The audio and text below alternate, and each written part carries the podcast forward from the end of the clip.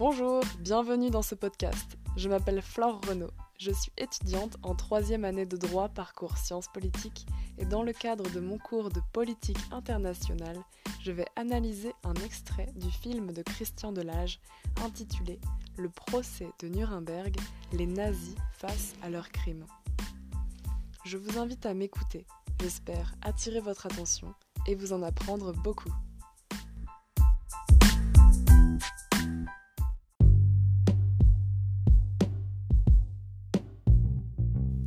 Cours de politique internationale, j'ai étudié les multiples expériences de ce qu'il est communément appelé la justice internationale. Dans une démarche historique, sociologique et comparative, j'ai pu m'interroger en particulier sur la question des rituels de jugement et leurs utilisations politiques. Le procès de Nuremberg est un procès fondateur pour le droit international. C'est celui qui va ouvrir la voie à la création d'une justice internationale.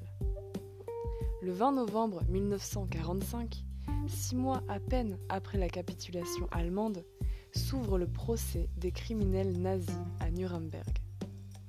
États-Unis, France, Grande-Bretagne et Union soviétique sont réunis pour rendre une justice exemplaire au motif de crimes contre la paix et pour la première fois dans l'histoire de crimes contre l'humanité. Christian Delage, le réalisateur du documentaire, est aussi un historien français. Après avoir contribué à la définition d'une politique patrimoniale de conservation et de communication des archives audiovisuelles, ses activités d'enseignement et de recherche ont visé à promouvoir l'apport de l'image, et notamment du cinéma, à la connaissance et à l'écriture de l'histoire.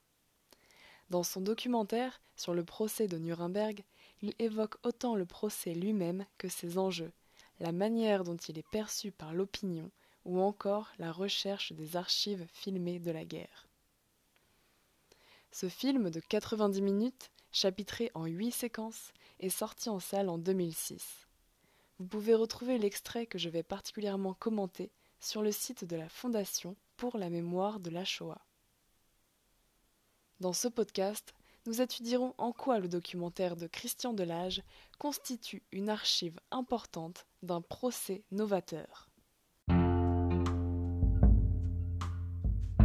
Ce documentaire nous montre que le procès de Nuremberg est une première, en ce qu'il est le premier procès à utiliser des films comme preuve, mais aussi le premier exemple de justice internationale donnant naissance au terme de crime contre l'humanité. Le procès de Nuremberg, les nazis face à leurs crimes, est un documentaire, coproduit par Arte, constitué d'images pour la plupart inédites. Il constitue une archive historique de premier plan, tant parce qu'il témoigne de l'utilisation des films comme preuve, que par la présence des caméras lors de l'événement, une première qui fit jurisprudence.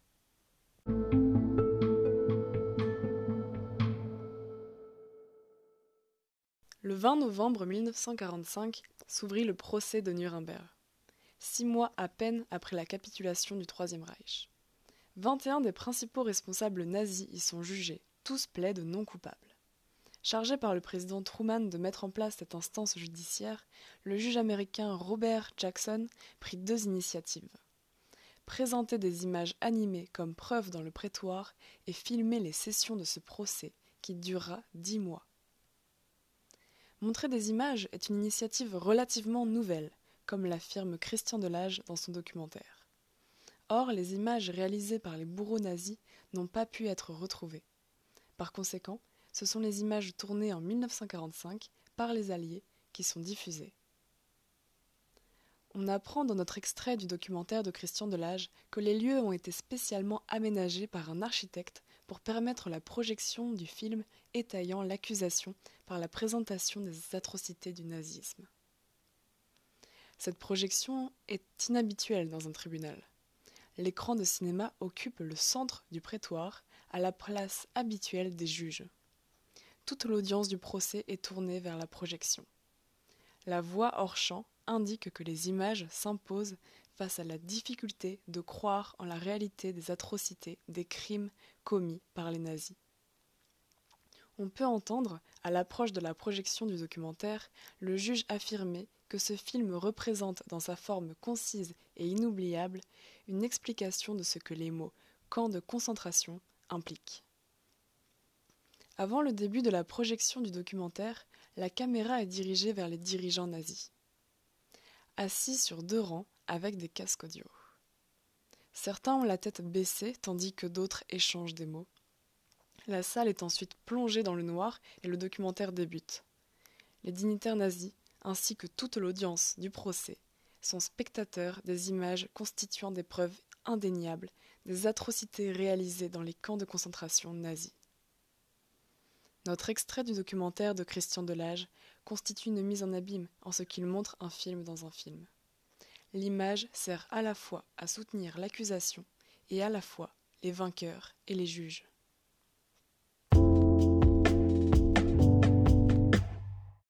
Le documentaire de Christian Delage est réalisé avec les images filmées durant le procès des dirigeants nazis à Nuremberg.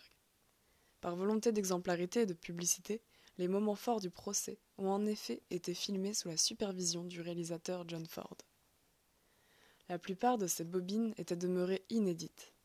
Les images filmées durant le procès constituent la matière première de la saisissante restitution de l'atmosphère et de l'évolution des débats proposés par le documentaire de Christian Delage. À travers le documentaire, on peut se rendre compte de l'ampleur du procès. C'est dans une salle bondée de juristes, traducteurs, journalistes et délégations des pays alliés que se tient sous la houlette d'une cour internationale où siègent les magistrats des quatre pays vainqueurs le procès de Nuremberg. Le premier plan de notre extrait montre les piles de papier qui sont en fait toutes les preuves accumulées. En effet, la procédure est lourde, tant du fait du volume des pièces présentées aux parties que des contraintes de traduction écrites et verbales. Réunies avec beaucoup de rigueur, des pièces à conviction émanant de l'ordre bureaucratie nazi lui-même établissent les responsabilités des crimes du régime déchu.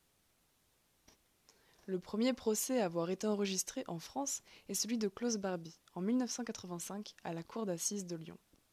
Le procès de Maurice Papon, lui aussi filmé, constitue 380 heures d'enregistrement. Il s'agit des plus longues archives audiovisuelles de la justice. Actuellement, seuls les procès à portée historique sont filmés, et de rares autorisations sont parfois données à des journalistes ou à des cinéastes. Les procès des attentats du 13 novembre 2015 est l'un des derniers procès filmés en France. En résumé, nous pouvons dire que le film de Christian Delage sur le procès de Nuremberg constitue une archive d'un procès particulièrement novateur, lié à la présence du film et des caméras. En effet, les séquences prises par les Alliés vont constituer des preuves importantes au moment du procès. Et les enregistrements de ce procès représentent une innovation, le début des procès filmés. Grâce aux images tournées par l'équipe du célèbre réalisateur John Ford, ce documentaire nous fait, par ailleurs, revivre de l'intérieur le déroulement et les enjeux de ce procès hors norme, qui marque un tournant pour la justice internationale.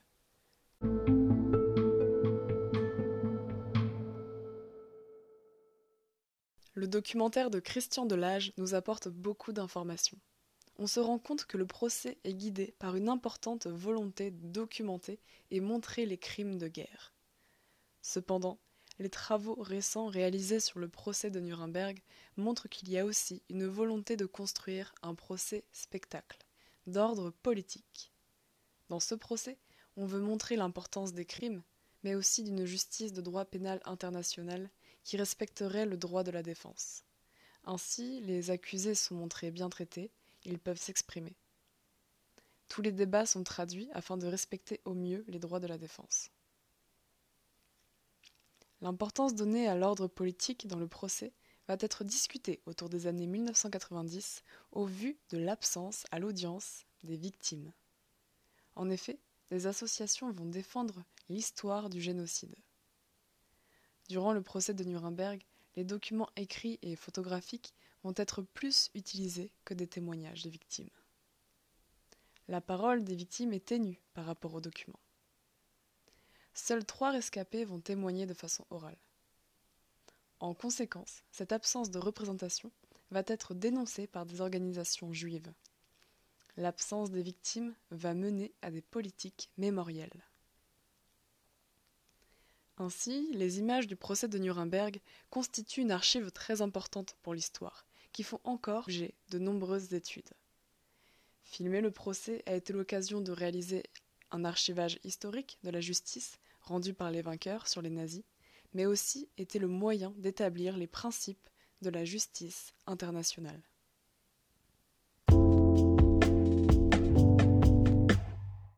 Le procès de Nuremberg constitue une première étape vers la justice pénale internationale. Par la suite, dans les années 1990, on va mettre en place les premiers tribunaux spéciaux sur l'ex-Yougoslavie et le Rwanda. Et plus tard, les expériences plus concrètes de la Cour pénale internationale. Le procès de Nuremberg devient donc en lui-même un projet d'histoire et de mémoire. Au départ, c'est un récit des vainqueurs contre les vaincus. Puis un récit juridique, avec des interprétations doctrinales et philosophiques. Il nous conduit à nous questionner sur la place du droit par rapport aux politiques. Le procès de Nuremberg est donc un objet d'histoire et d'interprétation. On peut avoir sur lui un regard critique de sciences sociales. Ce fut un rituel extrêmement organisé, ayant répondu aux attentes du rituel judiciaire. Il s'est également inscrit dans un contexte particulier, celui d'une justice des vainqueurs contre les vaincus, qui est progressivement devenu un objet d'histoire et de mémoire.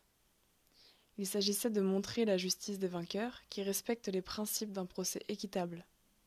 La justice militaire d'exception veut se montrer comme la justice de la démocratie contre les dictatures et les régimes fascistes. La vision des pays démocratiques s'est imposée avec la justice internationale. Le procès de Nuremberg, après dix mois d'audience, rend le verdict suivant. Douze condamnations à mort, sept peines d'emprisonnement et trois acquittements. Ainsi s'achève le procès qui a ouvert la voie à la création d'une justice internationale. En résumé, le procès de Nuremberg est un des épisodes les plus célèbres du dénouement de la Seconde Guerre mondiale et un symbole inaugural de la justice internationale. L'archive que constitue le film de Christian Delage peut nous aider à se questionner sur la portée politique, juridique et sociologique que constitue ce procès.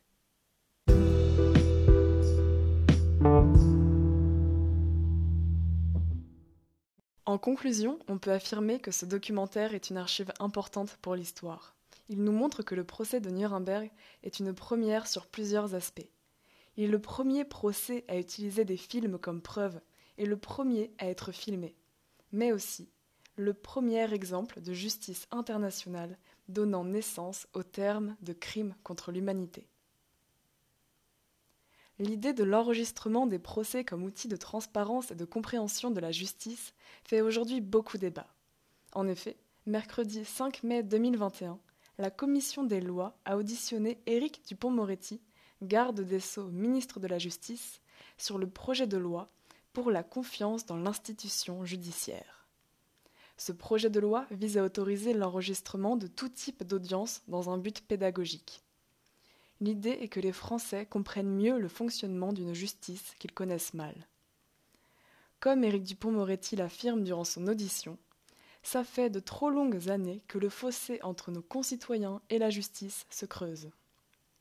Cette avancée est saluée par Christian Delage lui-même. Il affirme qu'on sait que tous ceux qui ont assisté à des procès ont appris des choses, ont vu comment ça fonctionne, ont pu comprendre des comportements. Ceux qui en plus ont été jurés, pour eux, ça a été souvent une expérience inoubliable. Cependant, Christian Delage met en garde contre le devenir de ces images. Dans le cas des procès historiques, elles sont strictement contrôlées au sein des archives nationales. Mais qu'en sera-t-il pour ces images de procès qui ne sont pas classées dans la même catégorie? Il y a la nécessité d'avoir un droit à l'oubli. Surtout aujourd'hui, avec les réseaux sociaux, des images montrées à titre exceptionnel peuvent être enregistrées et ressurgir ensuite. C'est un point délicat.